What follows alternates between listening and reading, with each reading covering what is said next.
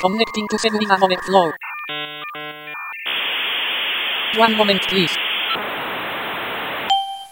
What fuck is this? Kernel panic, fatal error, core spam, oh my god.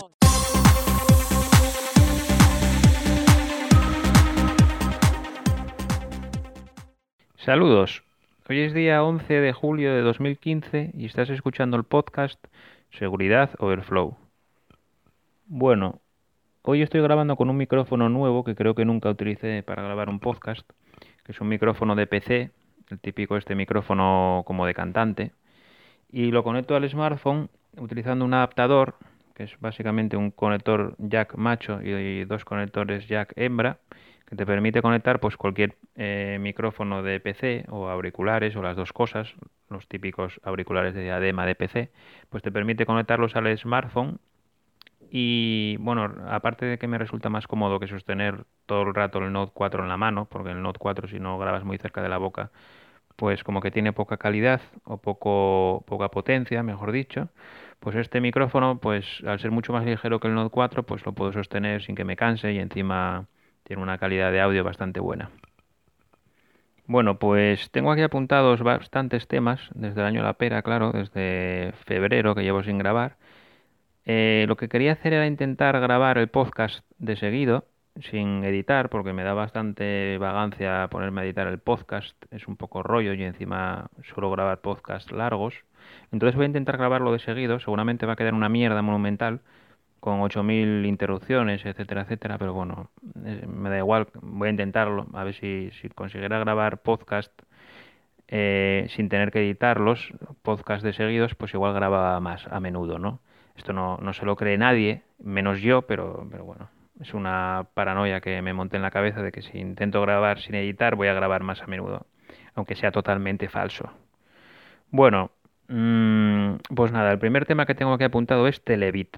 Telebit es una especie de bot que sacó Telegram eh, antes de inventar el rollo este de los bots, que lo sacó recientemente en una actualización con una API, creo, para programar bots, etcétera, etcétera.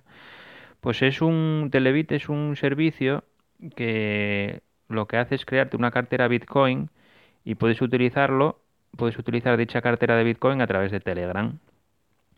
Principalmente lo que tienes que hacer es añadir al usuario Telebit eh, que tiene el alias Telebit en Telegram. Creo que era así porque hace ya tiempo que lo hice y la verdad es que no me acuerdo muy bien. Y bueno, solamente por agregar, por agregar al usuario, pues te dan, te regalan 0,00025 bitcoins. Una millonada, ¿no? No sé, deben ser 5 céntimos o 10 céntimos de euro. Pero bueno, te los dan así por la patilla, solamente por añadir al usuario y luego puedes enviar esos bitcoins a otro usuario de Telegram que también utiliza el servicio Telebit y, entonces esos bitcoins bueno, es, es, un poco te crea una cartera, pero si se lo envías a otro usuario de, Telegram eh, no sé si en realmente se hace la transferencia a través de la cadena de bloques de Bitcoin o lo manejan todo internamente en la base de datos de Telegram o de Telebit. Pero bueno, los bitcoins tú puedes sacarlos fuera de Telebit y sí que te los puedes mandar a una cartera de bitcoins convencional como Multibit o, cualquier otra. Yo, por ejemplo, los, los 0,00025 bitcoins los saqué fuera de Telebit y no tuve ningún problema. Siguiente tema. Bueno, ah, se me olvida eh, decir que tenéis toda la información en la página web telebit.org. Siguiente tema. Siguiente tema, perdón, que casi se me cae el micro este. Penalización Movistar Fibra. Bueno, esto fue una movida que tuve con Telefónica. Ah, bueno, se me olvidaba decir también que este podcast mm, no va a tener mucho no va a tener mucha información sobre seguridad informática, vamos, prácticamente nada. Entonces, eh, si estás esperando el hackeo del siglo, pues no lo va a ver porque casi, no sé si tengo una nota apuntada de seguridad informática y, y no es muy innovadora ni nada impresionante, la verdad. Bueno, penalización Movistar Fibra. Pues eh, esto fue una movida que tuve en Madrid. Lo voy a comentar muy rápido porque la verdad es que no es muy interesante. em, en Madrid, cuando estuve viviendo en Madrid, que duré la friolera de dos meses y escapé de allí corriendo porque no me gustó nada Madrid, ya lo comenté en otro podcast, pues eh, di de alta internet, que, eh, bueno, esto no sé si lo comenté en el último podcast, creo que no, espero no repetirme.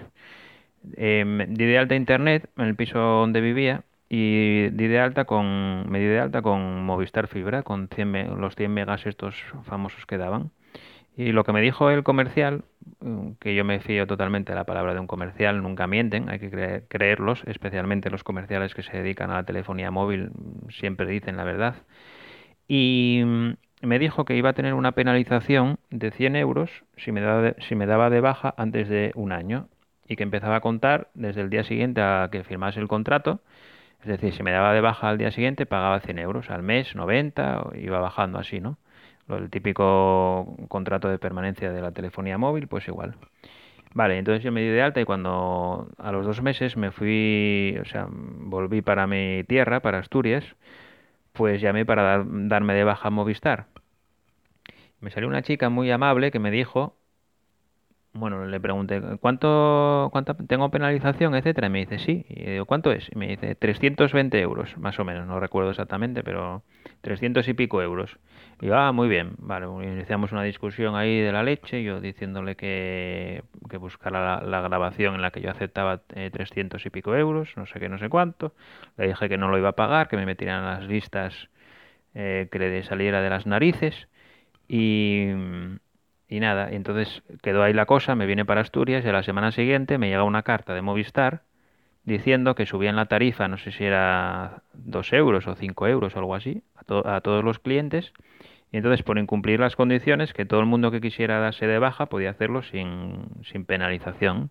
Y yo, ah, ah, perfecto, pues um, estuve una hora el otro día discutiendo con una amable comercial de Movistar eh, para que al final pudiera darme de baja sin ningún tipo de penalización. Maravillosa la información que tienen los comerciales de Movistar. Y nada, entonces me di de baja, devolví los routers y no tuve que pagar ninguna penalización ni nada. Siguiente tema. Nodos Bitcoin minando y Tor 24 horas en netbook.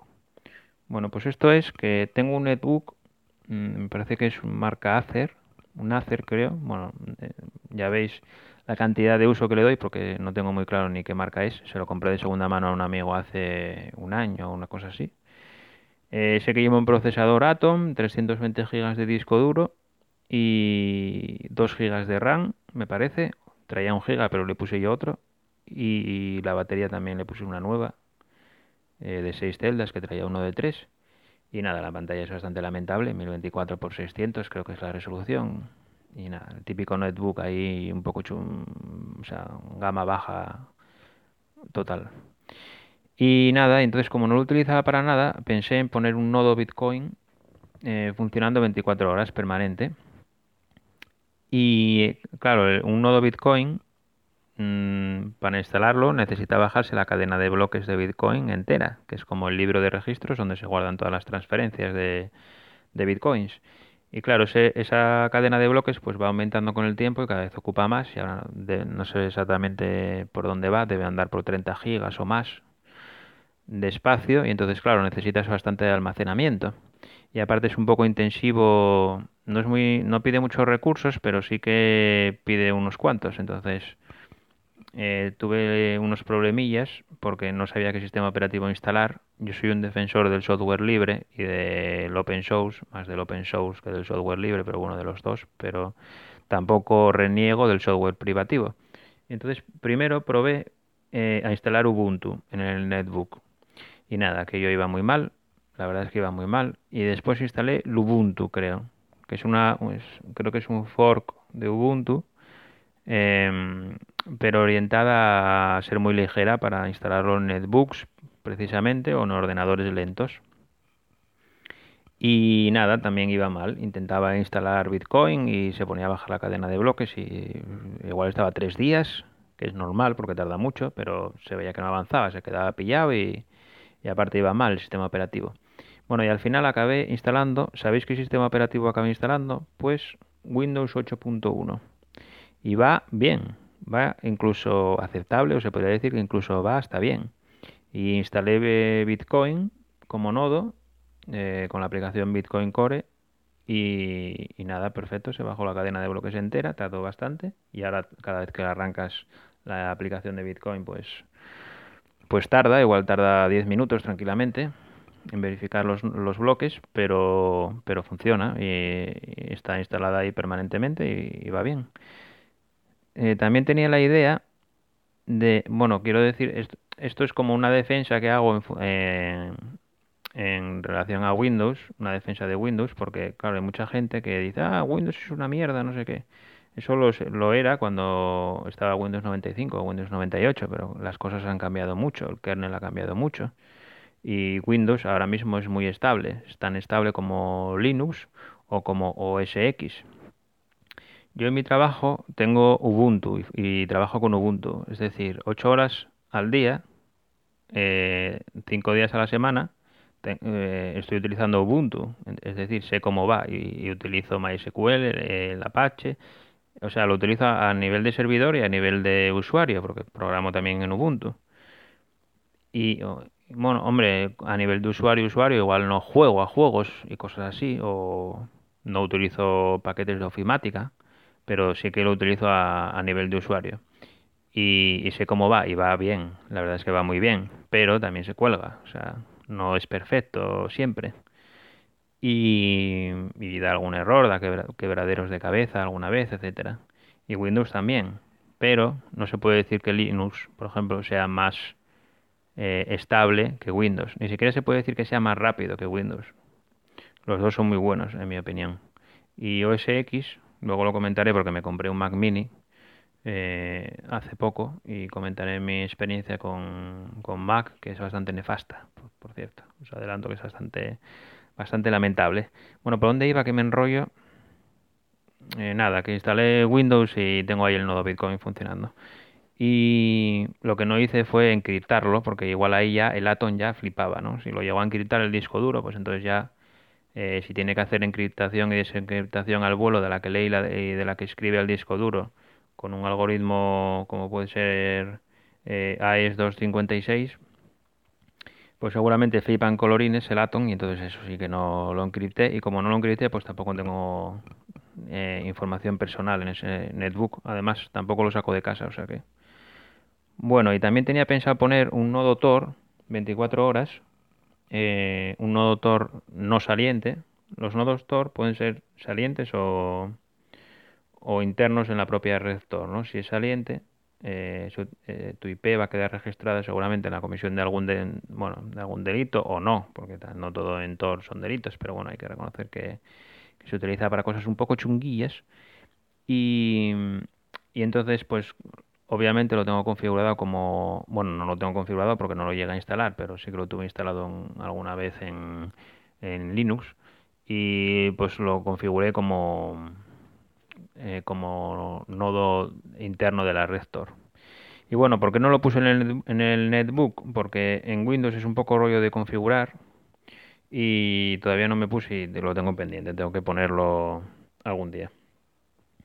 Bueno, siguiente tema, repetidores Wi-Fi temazo. Bueno, nada, que me compré dos, dos repetidores wifi porque tenía problemas de conexión en casa, lo típico, y me compré dos repetidores wifi de estos que los enchufas.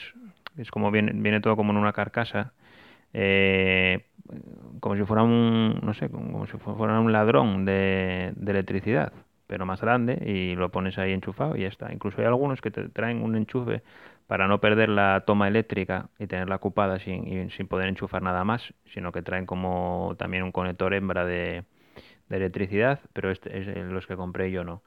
Y nada, lo pones ahí, tengo dos y va bastante bien. No, no va a toda la velocidad que podría ir porque tengo 100, 100 megas contratados y el router da 100 megas, pero el repetidor, pues tengo uno puesto en, un salón, en el salón, en el único salón que tengo y, y en una habitación y, y el del salón, por ejemplo, que es el que está más alejado de, del router, pues da 20 megas o una cosa así. Próxima app en camino. Bueno, el siguiente tema es de que tengo pendiente y pensado hacer una app de móvil. Eh, seguramente eh, la haré de Android más que nada porque es lo que más conozco, que tampoco es mucho. Pero también me planteo hacer, hacer la app en iOS, por eso me compré el Mac mini. Y nada, eso es todo. Ya os iré comentando. Me dije, voy a decirlo en el podcast porque si digo que voy a hacer una app, igual me motivo más, porque es que los problemas de todo esto siempre es la motivación. Tienes que encontrar eh, motivación para hacer esas cosas. Y lo complicado es encontrar la motivación, no hacerlo. Si encuentras la motivación necesaria para hacer eso o para hacer eh, programar, yo que sé, una herramienta o buscar fallos de seguridad, lo que sea, eh, si, si encuentras la motivación, al final lo haces. Porque el problema no es que sea complicado, el problema es que encontrar la motivación para hacerlo, es tan simple como eso. Entonces, digo, yo voy a decirlo en el podcast a ver si me motivo más. Eh, entonces, nada, me podéis dar caña por el Twitter. Si eso, la verdad es que se agradecería seguramente. Eh, ¿Qué tal la aplicación? Y yo, ah, perfecto, no la empecé. Cojonudo, pues nada, venga. Y si me preguntáis de vez en cuando, pues igual hasta, hasta la hago y todo. Bueno, mm, siguiente tema. Monitores de ordenador. Bueno, esto es un debate eterno y filosófico entre los programadores principalmente, que es eh, qué configuración de monitores es eh, más idónea para aumentar la productividad programando. Hay gente que opina que es mejor un monitor grande, obviamente. Dudo mucho que nadie te diga, no, lo ideal es un monitor de 11 pulgadas. Mm, no, no, no lo creo. Pero hay gente que opina que es mejor tener un, un único monitor grande, como por ejemplo un iMac de 27 o de 28, creo que es 28, ¿no? No lo tengo claro. Em, o tener varios monitores más pequeños, o uno grande y, otro más pequeño, o, tres monitores, uno en horizontal, otro en vertical, hay de todo. Yo hasta ahora tenía eh, dos monitores de 23 pulgadas en, en horizontal, en modo apaisado. En el trabajo tengo un monitor de 27 pulgadas, solo uno. Un compañero que utiliza dos me dijo, ponte otro monitor que no sé qué, que es mejor y tal. Pero es que con un monitor de 27 pulgadas, la verdad es que, no sé, no Prefería tener más espacio en la mesa en vez de dos monitores que te ocupan toda la mesa prácticamente. Que, que eso, que tener. O sea, prefería tener más espacio en la mesa que dos monitores. Y bueno, también depende mucho de, de en qué lenguaje programes y qué es lo que estés haciendo exactamente. Por ejemplo, el Java eh, o programar aplicaciones para Android o para iOS, me imagino. Pues como que te pide muchos monitores, ¿no? Sobre todo Mm, si desarrollas aplicaciones para Android, pues yo sí que ahí sí que utilizaba bastante los dos monitores, porque en Eclipse ahora ya se utiliza el Android Studio, pero una app que hice en Eclipse, pues lo típico, pones las, como lo puedes sacar fuera de la ventana de principal de Eclipse, pues pones el código aquí, no sé qué, aquí listado de archivos, aquí las propiedades, sobre todo las propiedades era lo que te pedía más como más espacio. Después puedes utilizar un dispositivo físico para hacer el testing o puedes utilizar un emulador. El emulador también te come espacio en pantalla. Y no sé, ahí sí que aproveché los dos monitores. Pero para o, para programar en Java, por ejemplo, que también con el Eclipse, depende del del IDE que utilices, pues te pide como más espacio o menos. Yo para programar en PHP, que es en lo que programo en el trabajo, pues no me apaño bastante bien con con un monitor de 27, utilizando los escritorios virtuales de Ubuntu y todo esto, combinaciones de teclas, etcétera, etcétera. Y no, no necesito dos monitores, pero claro, en casa, pues dije, joder, como soy un flipado, pues me dije, voy a poner, cambiar la configuración de monitores. Y al final me, lo que tengo ahora es eh, un monitor de 28, Full HD, y un monitor de 23. Me compré un Flexo en Amazon para poder poner el monitor de 23 y la idea era tener el de 28 y el de 23 a la derecha, pero en vertical, eh, con 1080 píxeles de ancho y 1920 de alto, o sea, uno en apaisado y otro en formato vertical. Pero claro, al final el que tenía en formato vertical, pues eh, me quedaba muy alto. Y claro, para mirar para arriba, pues casi tenías que mirar para el techo, para ver la parte de arriba del monitor y casi siempre estaba todo en la parte de arriba. ¿eh? No sé, no, no lo veía yo eso útil. Y entonces al final terminé poniendo los dos en horizontal, en modo apaisado. el de 28 pulgadas y el de 24 pulgadas. Un amigo mío tiene un monitor de 4K y bueno, dice que se ve muy bien, etcétera, etcétera, y la verdad es que me arrepiento un poco porque bueno, tampoco había mucha diferencia de precio y se hubiera agradecido un 4K. Eh, pero bueno, ya me había pillado el Full HD de 28 y nada, para cuando lo cambie de monitor. Bueno, siguiente tema, Mac Mini. A ver, voy a hacer un pequeño descanso porque tengo aquí una bebida energética. Yo las bebidas energéticas las tomo a, o sea, voy a ver si convenzo a Red Bull para que venda una lata o una garrafa directamente de 5 litros, ¿no? Para poder tomarla a morro y porque las tomo, vamos, como si fueran agua.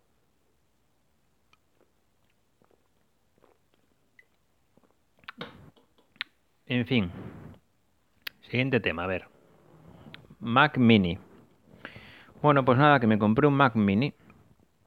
Quería comprarme un Mac para cacharrear un poco, como diría Converso. Y Principalmente porque si quieres hacer una app de iOS o de iPad, pues tienes que tener un Mac o por lo menos tienes que tener OS X. Y OS X lo normal es tenerlo en un Mac. Puedes tenerlo en una máquina virtual, que yo ya lo tenía, pero era un poco rollo porque no iba igual de bien. Y qué sé yo, también puedes tenerlo en un Hackintosh de estos, pero es un poco rollo. Yo nunca lo tuve, lo tuvo un amigo mío. Pero claro, sale una actualización, igual te explota, tienes que esperar a que la arreglen para que no detecte que tienes un Hackintosh, no sé qué. Tienes que tener un hardware específico porque no todo el hardware sirve para hacer un Hackintosh, según tengo entendido, un, poco rollo. Y, y aparte luego está el rollo del teclado también, porque como tiene teclas específicas, pues si utilizas uno de PC como que pierdes eh, productividad, yo qué sé. Bueno, al final me compré el Mac mini el más básico, eh, no sé si costó 500 euros, eh, que es un i5 con 500 gigas de disco duro, de disco duro de 5400 revoluciones por minuto. Pone en la página de Apple que ya hay que ser cutre, porque que yo sepa los hay de 7200 y seguro que da un rendimiento más aceptable, porque el rendimiento que da, el que tengo yo, es horrible, es penoso. Y nada, es un, es un Mac mini con un i5 Mm, con 4 GB de RAM y, y 500 GB de disco duro.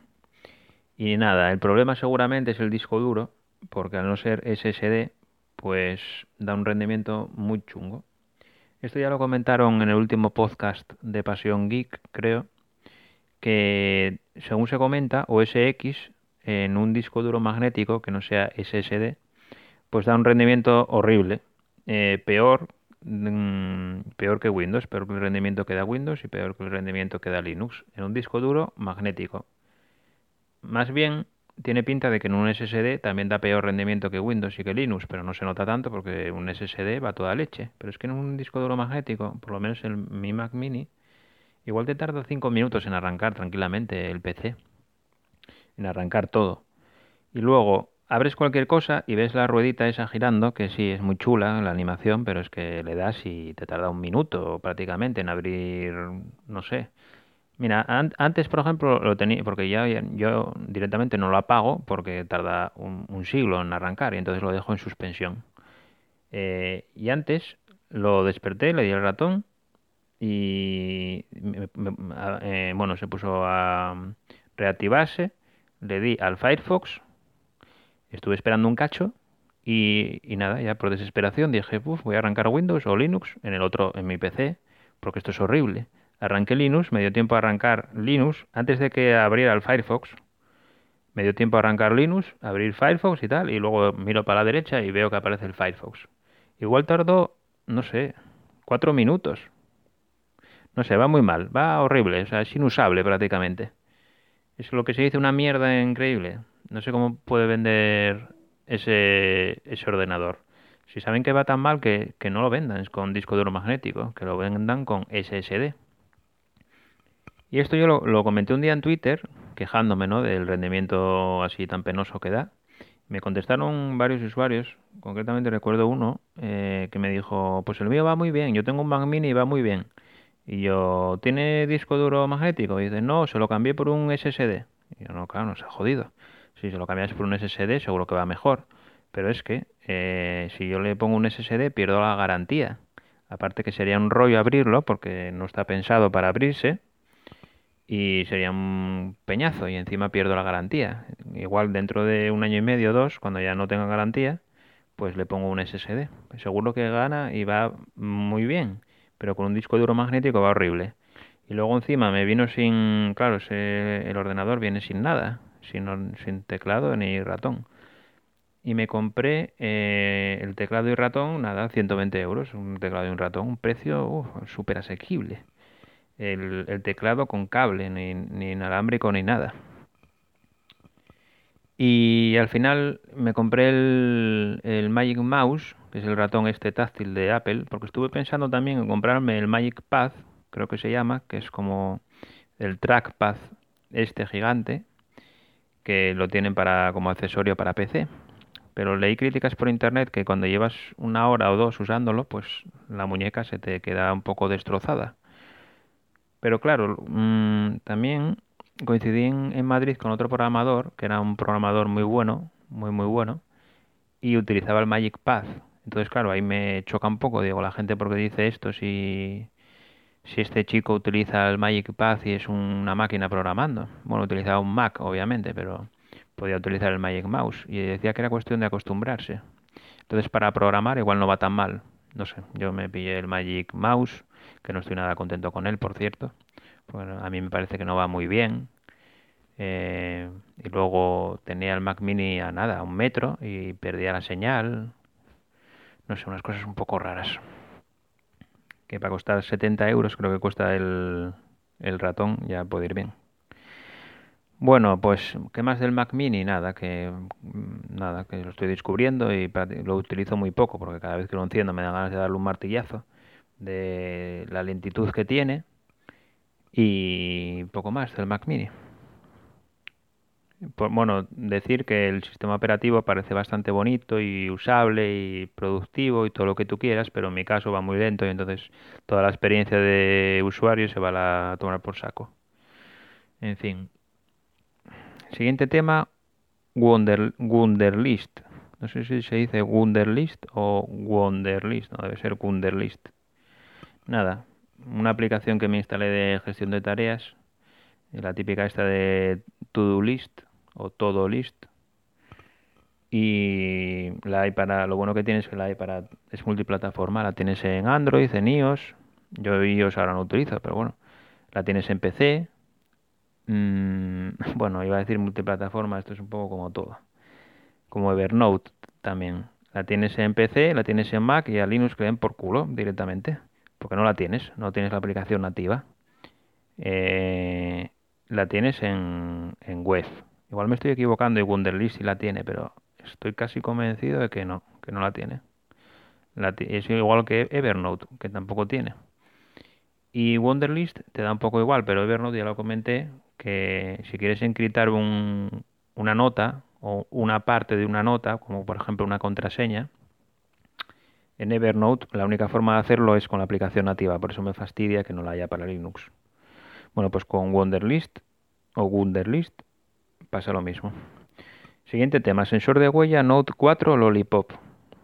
Esto creo que lo comenté en el podcast que grabé en febrero, que en el Samsung Galaxy Note 4, si encriptabas el dispositivo, si encriptabas el móvil, pues no te dejaba utilizar el sensor de huella, se inhabilitaba entonces era un poco frustrante porque si querías el teléfono encriptado, mm, el sensor de huella estaba de adorno, no lo podías utilizar.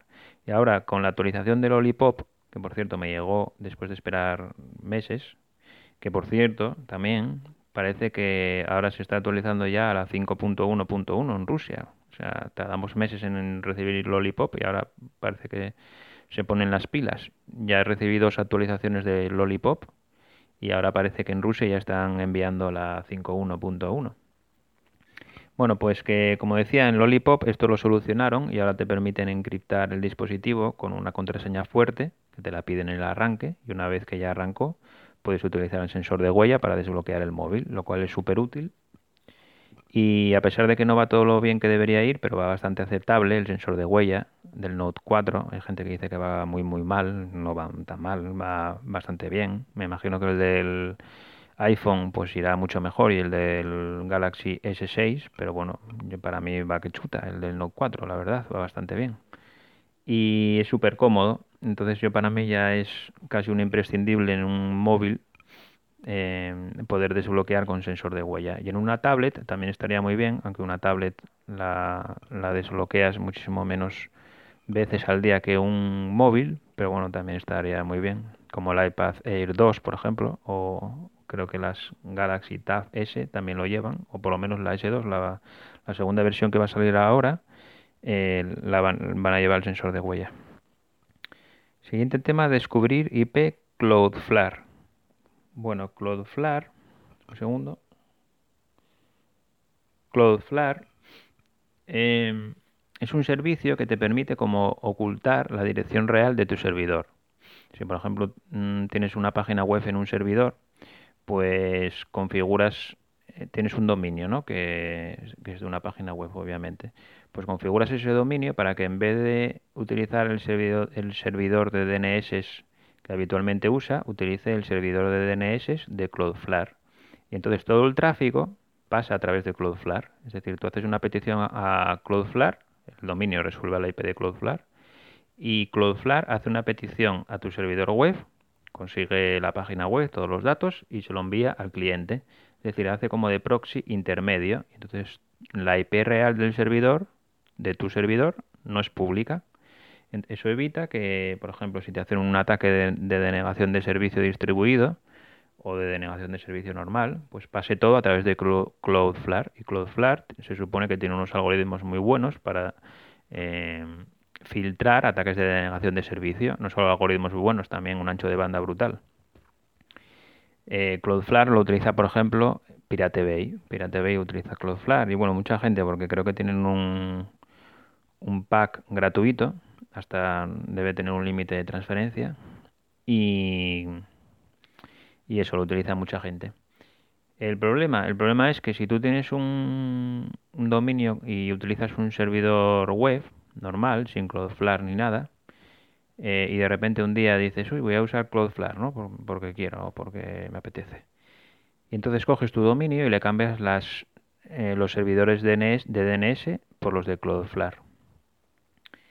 Vale, muy bien, pero si se te olvida borrar las entradas de DNS, en el, o sea, las entradas del dominio en el servidor de DNS que utilizabas antes de cambiarlo a, al servidor de Cloudflare, estás vendido.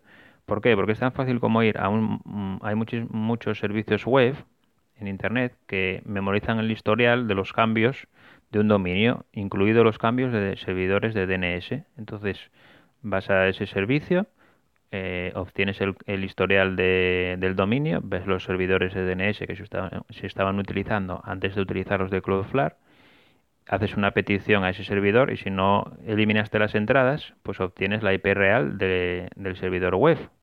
Y ya está, tan fácil como eso. Y eso pasa bastante a menudo. Gente que cambia el servidor de DNS por los de Cloudflare, pero se le olvida eh, borrar las entradas en el servidor de DNS antiguo, que suele ser pues el que utilizabas en Enom o yo que sé, en cualquier registrador de dominios. Y luego te coges la IP real, te la pones en el archivo tchost de Linux eh, y ya puedes acceder, haces una petición para ver si es el mismo servidor que está sirviendo la web detrás de Cloudflare y ya está, compruebas que es el mismo servidor y ya tienes la, IP real, ya te saltas Cloudflare y te saltas todo. Bueno, mmm, pues nada, eso que hay que borrar las entradas de DNS eh, cuando cambias a Cloudflare. Y aunque las borres, es un poco tontería, porque seguro que hay servicios en Internet por ahí perdidos que memorizan también el historial de IPs que, eh, a las que resolvía un dominio. Entonces seguramente se podrá obtener la IP igual aunque lo borres. Entonces lo ideal es que si empiezas a utilizar Cloudflare, lo hagas con una IP nueva y consigas una IP nueva en tu servidor web que nunca haya sido pública. Bueno, cambiando de tema, Euskal Encounter a ver cuánto tiempo. Joder, 34 minutos, madre mía. Vaya parrafadas. Y todavía me quedan la mitad de los temas. Voy a intentar acelerar un poco porque si no esto se hace eterno. Euskal Encounter. Bueno, pues que me voy a ir a la Euskal Encounter, que es una party LAN que se hace ahora en, a finales de julio. Madre mía, se me estaba quedando la mano dormida de sostener el, el micro este. Pues eso, a finales de julio se hace una party LAN que van 4.096 eh, participantes. Nada, cada uno se lleva una party LAN es em, pues muchos participantes en torno a miles, en este caso 4.000, eso.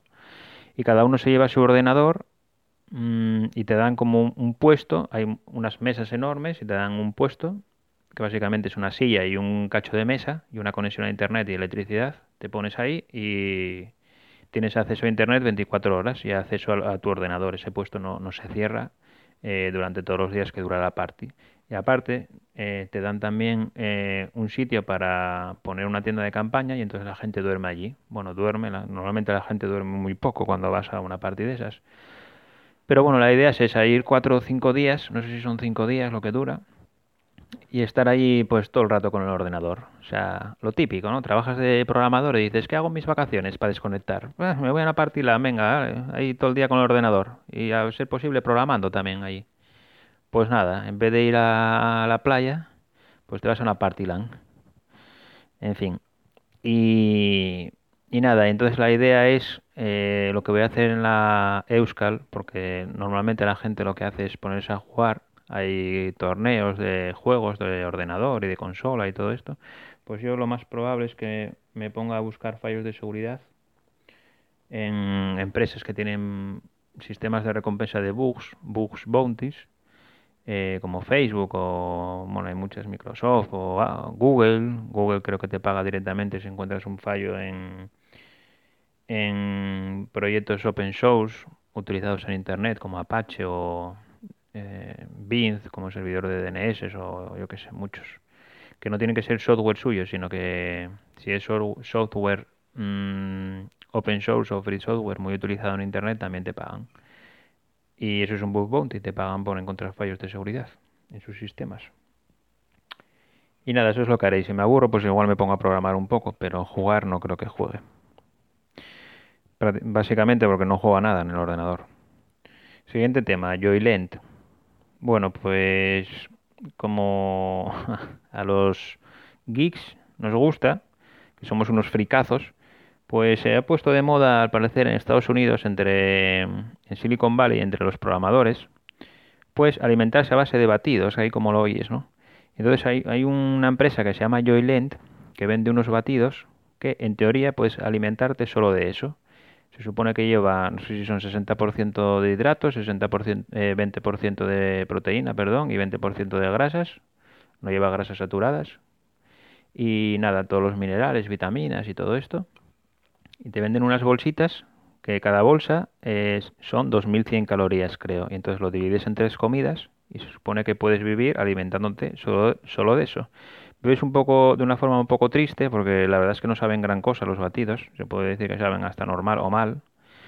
Pero, pero bueno, para salir de, yo qué sé, si algún día no quieres cocinar o lo que sea, o, o no te apetece eso, cocinar, ni pedir, ni nada, a domicilio, pues puedes hacer un sustitutivo de comida. Se supone que son sus sustitutivos de comidas. Puedes saltarte una comida, dos, o puedes directamente solo tomar los batidos. En teoría, si te alimentas muy mal, es decir, si vives solo lo típico y comes hamburguesas, pizzas y todo, comida precocinada chunga con grasas saturadas y todo esto, se supone que es más sano alimentarte de los batidos porque están equilibrados. Y nada, se llama Joylent, que lo venden por internet, y lo mejor de todo que de todo esto, ¿qué es lo que es? Pues que los he pagado en bitcoins. Aceptan bitcoins, entonces ahí la gente que dice, no, es que con Bitcoin no puedes comprar nada. Pues yo me he comprado mi comida. Atención, sí, son unos polvos asquerosos, pero es comida.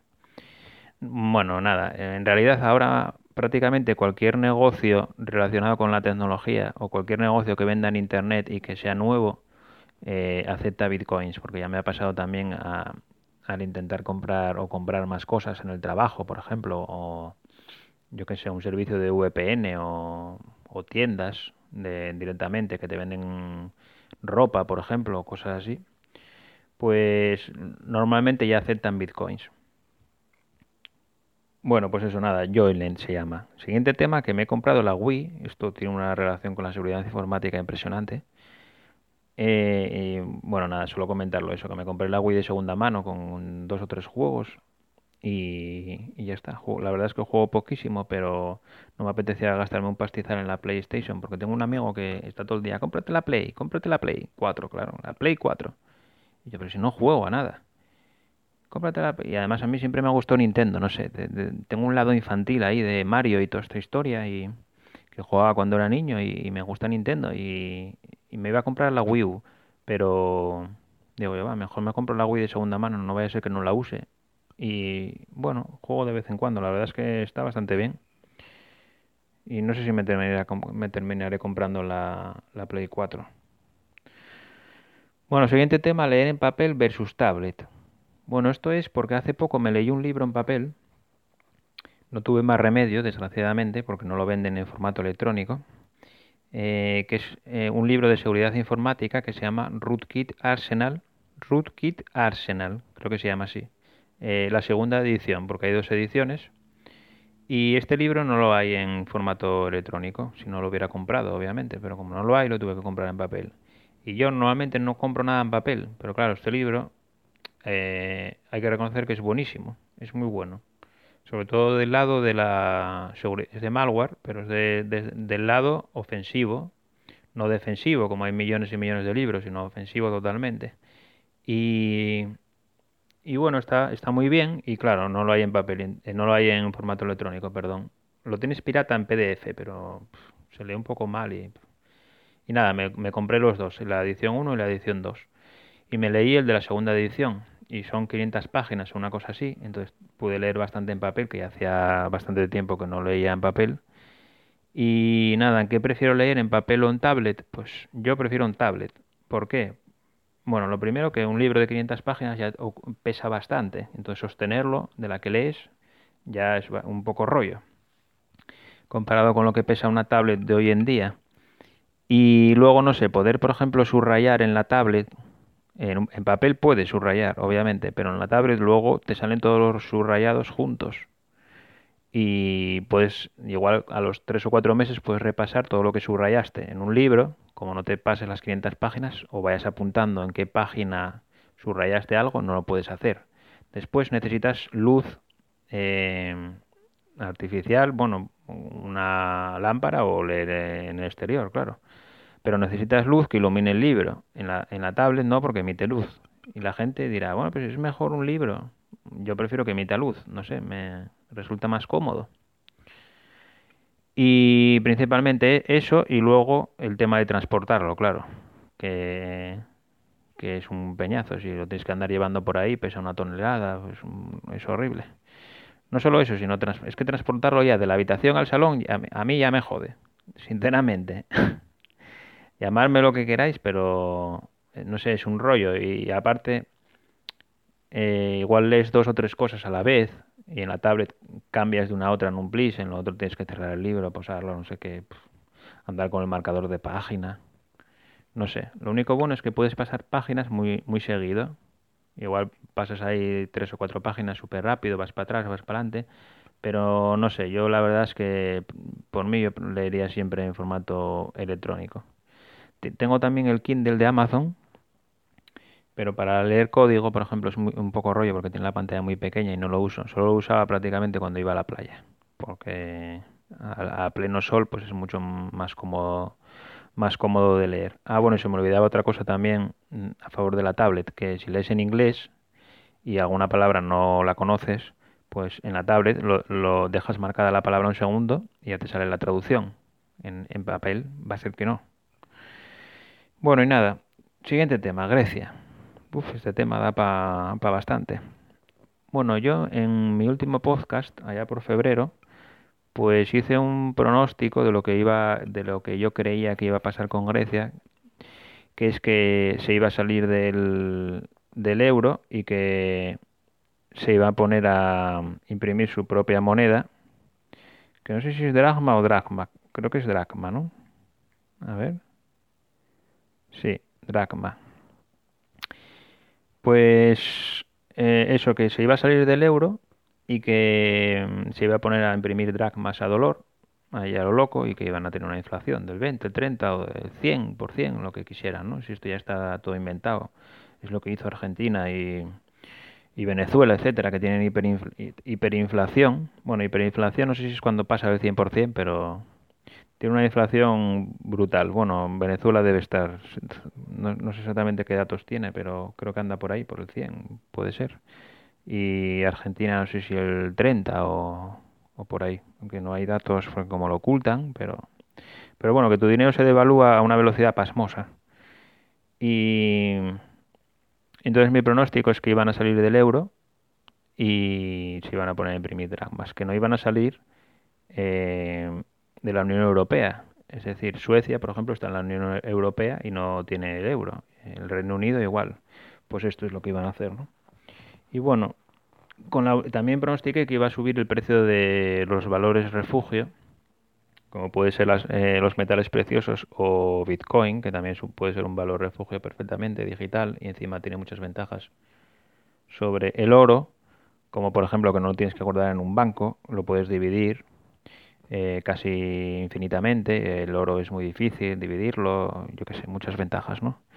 Bueno, pues Bitcoin llevaba unos seis meses con el precio muy estable. Los tiempos de volatilidad de Bitcoin, de esto que subía a 100 dólares en un día y bajaba a 100 dólares al siguiente, son historia ya. Eso es cuando se especulaba muchísimo y ahora es muy estable. Prácticamente que suba 5 euros, eh, o sea, 5 dólares, perdón, en, en un día es muy raro. Bueno, pues llevaba eso, 6 meses más o menos de media 220 dólares, 230, y, y ha subido unos 60 o 70 dólares desde la crisis griega. Es más, ahora mismo, por ejemplo, está 293 dólares. Y llegó, eh, creo que está en récord porque lleva mucho, mucho tiempo sin, sin llegar a 300 dólares. Si llega a 300 dólares es como una pequeña barrera psicológica. Bueno, pues nada, eso, que ahora se hizo el referéndum en Grecia, no se sabe lo que va a pasar, pero bueno, yo sigo manteniendo mi idea de que es que no va a haber acuerdo y se van a salir del euro eh, y se van a poner a imprimir su propia moneda su propia moneda por cierto mm, porque lo he leído en varios medios eh, lo importante de Bitcoin no es que sea una moneda digital porque monedas digitales puede, puede haber todas las que quieras lo importante de Bitcoin es que es una moneda descentralizada y libre no hay un banco central que pueda eh, manejar la, mm, impresión de bitcoins. Bueno, impresión no, porque no se imprimen, pero no, no, no hay ningún banco central que pueda dirigir la fabricación de bitcoins y de repente aumentar y decir, no, vamos a fabricar este mes el triple que el anterior o diez veces más que el anterior, eh, etcétera, etcétera, como puedes pasar con un banco central al uso y con una moneda al uso, ya sea una moneda fiat normal o una moneda digital. Si un banco central, como ahora se está hablando de que Grecia va a emitir su propia criptomoneda, que puede ser una criptomoneda también, pero si no es distribuida y es manejada centralmente desde una entidad, como el Banco Central griego, eso eh, no tiene nada que ver con Bitcoin. Lo que hace especial a Bitcoin no es que sea digital, sino que es libre y descentralizada. Bueno, pues nada. Siguiente tema, y ya vamos a ir terminando porque llevo ya aquí 48 minutos. Eh, este, vale, siguiente tema.